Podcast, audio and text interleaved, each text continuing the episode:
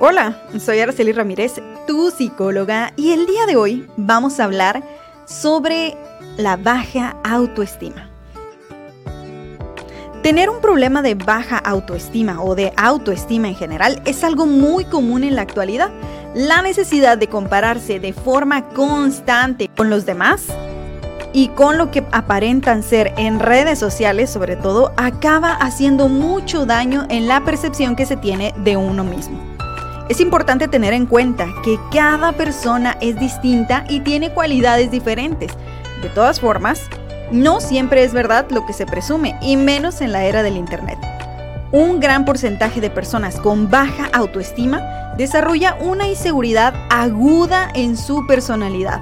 En algunos casos puede llegar a ser un gran problema, no solo a nivel personal, sino también de adaptación social.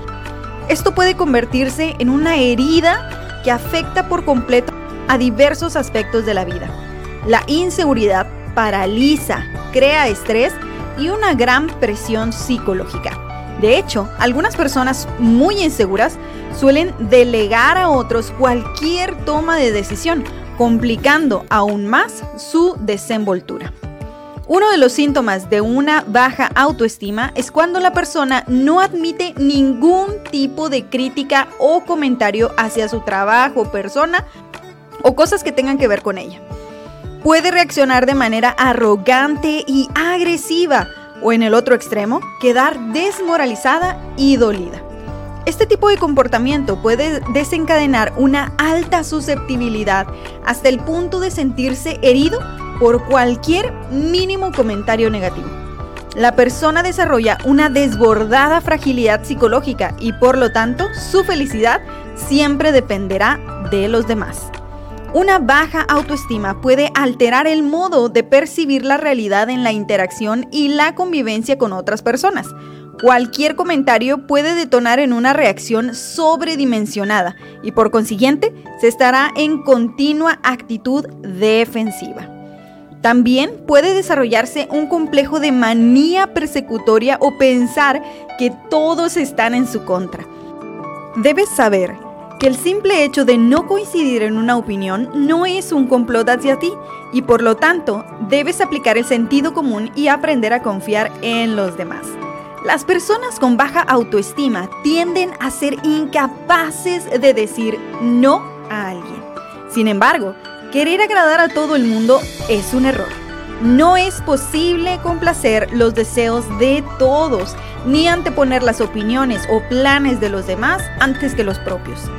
La baja autoestima crea un complejo de inferioridad y de infravaloración que hace que la persona se rinda ante cualquier disputa o diálogo y se sienta incapaz de defender sus ideas.